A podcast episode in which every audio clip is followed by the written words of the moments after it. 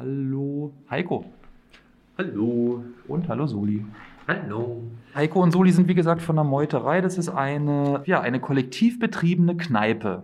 Noch ist hier eine kollektiv betriebene Kneipe, bald vielleicht nicht mehr, da werden wir gleich drauf zu sprechen kommen.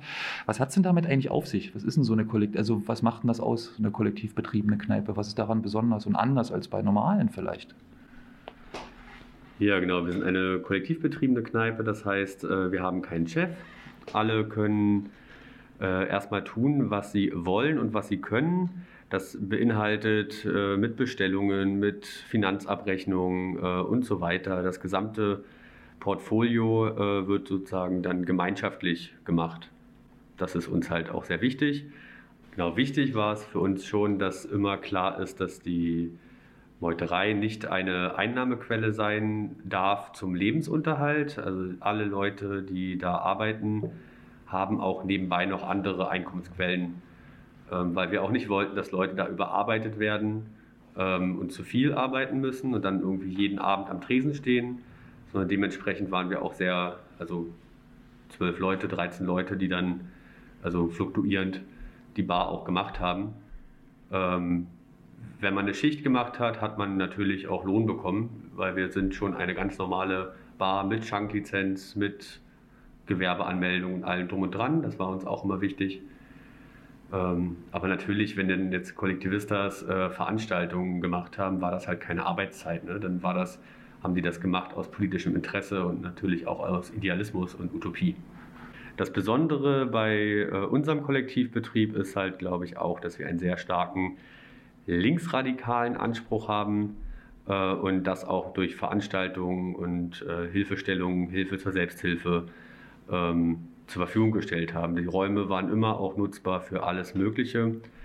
Und uns war es wichtig, dass eher Sachen passieren, Veranstaltungen passieren, und wir nicht äh, auf Mietkosten dann zum Beispiel äh, zurückgreifen mussten oder so. Wenn Veranstaltungen stattfinden wollten, war das immer möglich. Und ja. Wir haben halt immer alles zusammen entschieden. Das ist halt so das Wichtigste. Es gab immer mit Konsens haben wir quasi gearbeitet. Also von daher waren wir waren halt auch füreinander neben, also neben diesem Kontext, dass man halt zusammen arbeitet, ist man halt auch füreinander da ähm, wenn es Leuten nicht so gut geht und sowas alles. Also es ist halt auch dieser Support, der in anderen Kneipen, wo man halt nur dieses Angestellten-Dasein quasi hat, wo nicht unbedingt immer nur Rücksicht genommen wird, halt wie es eigentlich den Personen geht, wo man eigentlich hauptsächlich nur dazu da ist, seine Arbeit zu erledigen, dass quasi diese Grenzen halt aufzubrechen und sozusagen füreinander da zu sein und halt auch mit den BesucherInnen und Gästen äh, quasi zusammen zu sein und halt auch denen genauso auch Möglichkeiten geben. Also weil wir sagen halt auch immer ganz gerne, Meuterei ist zwar auch einerseits das Kollektiv, aber eigentlich ist Meuterei halt auch mehr, sondern sind halt auch die Leute, die mitkommen und die mit da sind und quasi die Abende oder Tage mit uns zusammengestalten die Tage, die auf einem roten ähm, Zähler, LED-Zähler gezählt werden. Sie, die sind zu sehen von der Reichenberger Straße aus in der Front der Kneipe hängt das drin, über 650, ich glaube 656 ist die Zahl jetzt, äh, wo wir das Interview aufnehmen.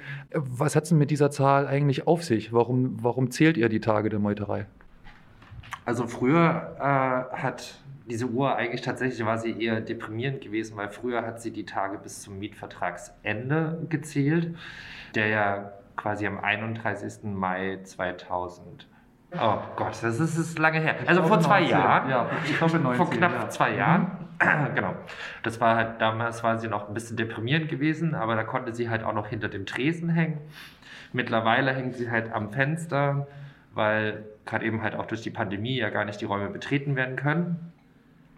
Äh, von so vielen Menschen. Ähm, und sie zählt jetzt endlich wieder aufwärts. Und zwar zählt sie halt die Tage, die wir ohne Mietvertrag dort quasi drin haben. Und die wir eigentlich halt quasi schon länger existieren, als Goran Nenadic, der Eigentümer der Räume, sich das gewünscht hätte.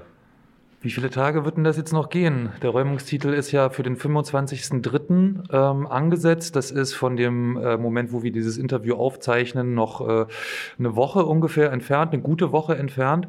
Was wird denn da passieren? Das Syndikat zum Beispiel, auch eine kollektiv betriebene Kneipe in Neukölln, wurde ja dann beim ersten äh, Räumungsversuch tatsächlich auch geräumt. Äh, was kündigt sich denn hier jetzt an? Was erwartet denn die Meuterei an diesem Tag eigentlich?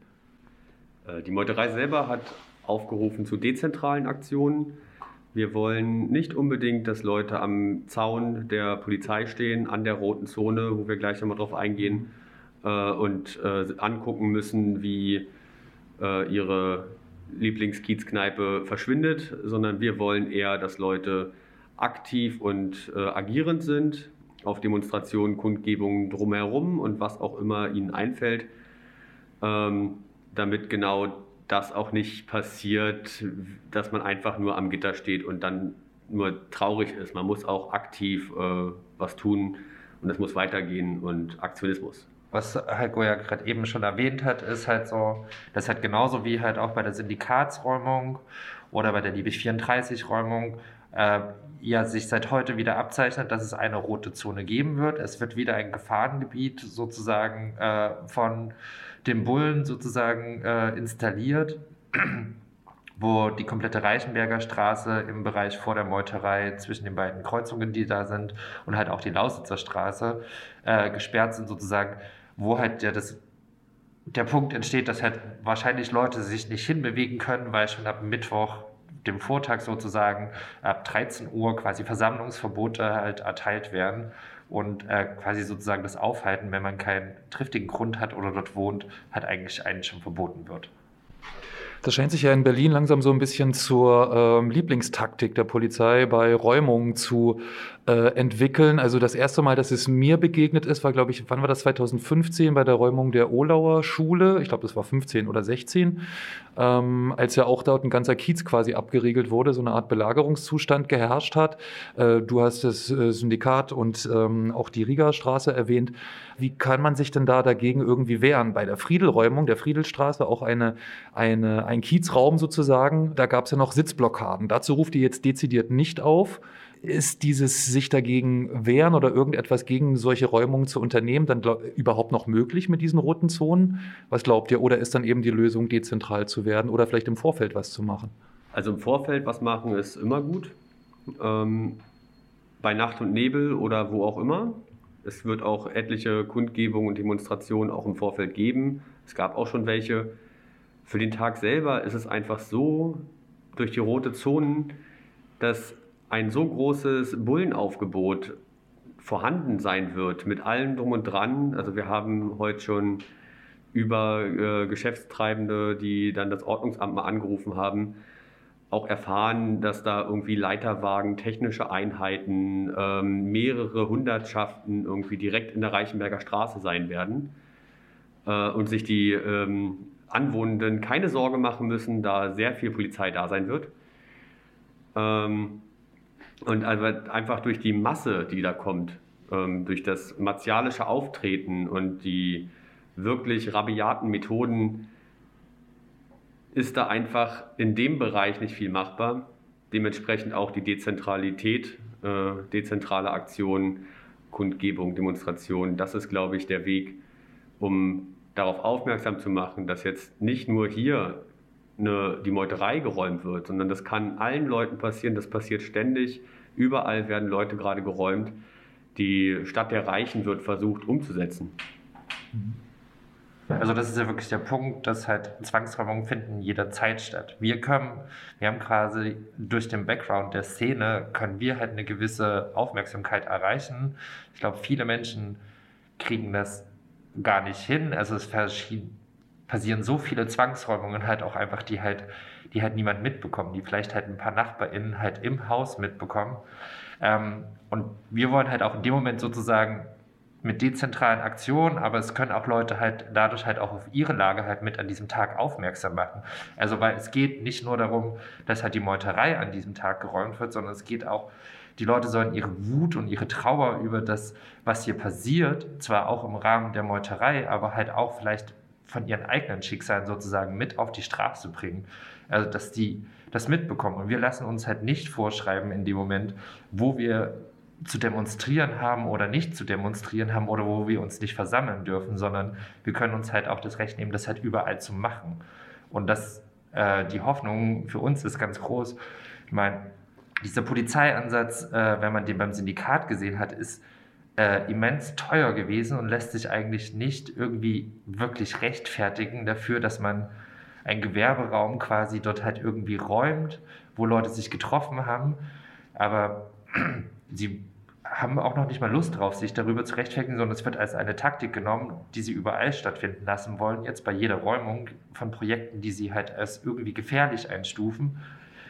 Dann sollen sie halt aber auch sehen, dass halt in der ganzen Stadt der Protest halt stattfindet und dass ihr Konzept eigentlich nicht funktioniert, weil wir uns das nicht vorschreiben lassen wollen. Ihr solidarisiert euch auch ausdrücklich mit zum Beispiel Einzelpersonen, mit allen Leuten, die jetzt äh, Zwangsräumung ausgesetzt sind oftmals kann man ja auch den Eindruck gewinnen, wenn es um so Szeneorte geht oder so, dass man sich dann auch eben ganz genau versucht, von dem, was man als irgendwie äh, Normalo oder so ansieht, abzugrenzen. Äh, wie war das denn eigentlich in der Nachbarschaft bei euch mit der Meuterei? Äh, habt ihr da eine gute Nachbarschaft auch mitgepflegt oder sowas? Du, du sagst schon, Gewerbetreibende haben euch dann auch informiert letztlich, was sie da erfragt haben. Also seid ihr gut Nachbar mit euren Leuten eigentlich hier? Genau, die Nachbarschaft ist ja hier auch sehr solidarisch im Kiez. Äh, der Kiez ist ja immerhin noch äh, so ein bisschen ähm, revolutionärer als äh, das schöne Mitte oder so, wo dann einige Straßen komplett nur noch äh, sehr schickimicki sind. Hier gibt es auf jeden Fall noch sehr viel solidarische Nachbarschaft und auch besonders Leute, die hier wohnen auch noch. Wo wir aber auch mitbekommen haben in der Zeit, wo wir die äh, Kneipe offen hatten, ähm, dass halt Leute vorbeikamen und gemeint haben, ey, voll super, ich komme ja manchmal her, trinke ein Bierchen, äh, ich werde jetzt aber nicht mehr hier sein können, weil meine Mieten steigen, ähm, ich raus muss, äh, der Eigentümer angebliche ähm, Eigenbedarf angemeldet hat und so weiter. Sowas haben wir schon die ganze Zeit mitbekommen. Und das haben wir natürlich von den NachbarInnen mitbekommen und gehört. Ähm, ich würde da explizit einige NachbarInnen ausschließen, und zwar Ferienwohnungen, Airbnb-Geschichten, die hier auch im Reichenberger Kiez massiv zugenommen haben. Und äh, das sind nicht die NachbarInnen, von denen ich hier rede, natürlich. Mhm. Jetzt ist die Meuterei ja, wird ja höchst, man muss es ja leider sagen, ich versuche mich da immer drum rum zu eiern, wird ja höchstwahrscheinlich geräumt werden am 25.03. Ich glaube, davon kann man einigermaßen ausgehen. Leider. Vielleicht passiert da noch was anderes, aber dann wird es einen Raum weniger geben, der so gestaltet ist, der so kollektiv äh, gestaltet ist, der auch Raum gibt, niederschwelligen Raum gibt für äh, Angebote von politisch arbeitenden oder auch fortschrittlich arbeitenden Gruppen sozusagen. Glaubt ihr, dass wenn es jetzt noch einen Raum weniger gibt, wie das äh, Syndikat ja auch einer war, wie die Liebig ja auch eine, einer war, dass die verloren sein werden. Also in dem Sinne wird es nochmal eine Art Nachwuchs an solchen Räumen geben können, wenn wir uns auch angucken, was mit der, was mit der Potze passiert gerade und so. Wie ist da eure Einschätzung? Also wird es jetzt nur noch immer weniger werden oder werden auch neue Sachen vielleicht entstehen können? Weil die Leute, ihr seid ja dann, wenn die Meute weg ist, ja auch nicht unbedingt weg vom, also ihr seid ja immer dann immer noch hier. Genau, ähm, wir werden auch weiter da bleiben. Wir werden auch versuchen, weiterhin unsere Arbeit halt genauso weiterzuführen, wie wir es vorher gemacht haben. Ähm, und ja klar gehen gerade eben Räume weg. Vielleicht werden uns Räume entrissen, aber es entsteht, also die, aber die ganzen Kollektive und Gruppen, die dahinter sind, die hören trotzdem nicht auf, halt sich einerseits neue Räume zu suchen, beziehungsweise sich Optionen zu suchen, um zu zeigen, wir wollen Räume, wir brauchen Räume, die sich teilweise nehmen, dann vielleicht auch wieder geräumt werden.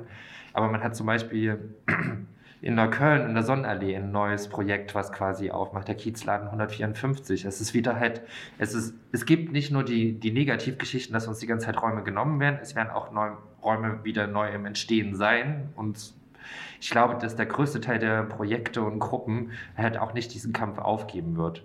Wir haben uns halt auch gesagt, wir werden nicht leise gehen, wir werden nicht still gehen, wir werden halt auch nicht danach still oder leise bleiben, sondern wir werden weiterhin halt versuchen, erstens die anderen Projekte weiterhin zu unterstützen in ihren Kämpfen und halt aber auch gleichzeitig weiter halt auch versuchen, halt sämtliche Dinge, die wir im Kiez gemacht haben, halt auch weiterhin umzusetzen.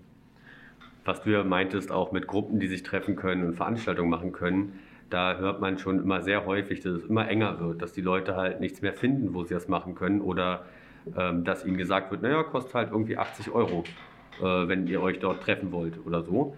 Äh, das geht natürlich nicht. Das kann so nicht weitergehen. Die Gruppen brauchen ihren Raum, die brauchen ihren Platz. Und äh, da müssen wir auf jeden Fall gucken, dass da mehr passiert. Und da müssen sich auch äh, Projekte, Gruppen, äh, Ideen machen, wie das weitergehen kann. Das wird passieren. Die Meuterei ist eine Kiezkneipe ja. und unser Ansatz war es immer, hier im Kiez zu bleiben. Und das ist weiterhin unser Ansatz, äh, hier im Kiez, in der Umgebung was zu finden und weiterzumachen, weil es kann keine Option sein, als Kiezkneipe dann nach Lichtenberg oder nach Marzahn zu gehen oder so. Da müssen halt andere Projekte her. Es wird schwierig werden und ich glaube, wir haben da auf jeden Fall viel Kampf ähm, weiterhin vor uns und aber man kann auch hoffen, dass vielleicht halt irgendwie sich wenn die Leute sich weiterhin miteinander vernetzen, und es wird ja halt auch sogar zum Beispiel zwei Tage nach dem Räumungsversuch der Meuterei wird es ja halt auch eine Großdemo geben, wo es halt genau um Mietwahnsinn und alles gehen wird. Also von daher, das finde ich immer schon so ganz gut zu sehen, dass zumindest halt der Kampfwille da ist in dieser Stadt noch. Und die Leute sich noch nicht geschlagen geben. Ja, da kann man ja nur hoffen, dass die Immobilienblase bald platzen wird und aus den Scherben dann ein Haufen äh, bunte Häuser und Kneipen entstehen. ja. okay, ähm, ich danke euch beiden für das Gespräch. Ich habe gesprochen mit Soli und Heiko, Heiko, genau, äh, von dem äh, Kollektiv Meuterei in der Reichenberger Straße in Berlin-Kreuzberg. Noch sagen wir Räumungsversuch am 25.03. Wir hoffen mal, dass es dabei bleiben wird. Wenn es nicht so ist, dann wenn, werdet ihr die Leute vielleicht äh, bald in einer neuen Kneipe treffen. Wir hoffen es sehr. Noch letzte Worte? Genau. Ähm, macht Aktion am 25.03. Macht, was ihr wollt. Ob ihr nun einfach nur laut seid, ob ihr irgendwas farbig macht. Macht irgendwas, zeigt, dass es euch nicht passt und kommt gerne auch schon am 23.03. Äh, um 18 Uhr wird es eine Demo geben, die von der Meuterei aus in den Nordkiez nach Friedrichshain gehen wird. Und es soll ab 17 Uhr sogar noch eine Küfer davor geben. Kommt vorbei, lasst uns zeigen, dass wir keinen Bock auf diesen Scheiß haben.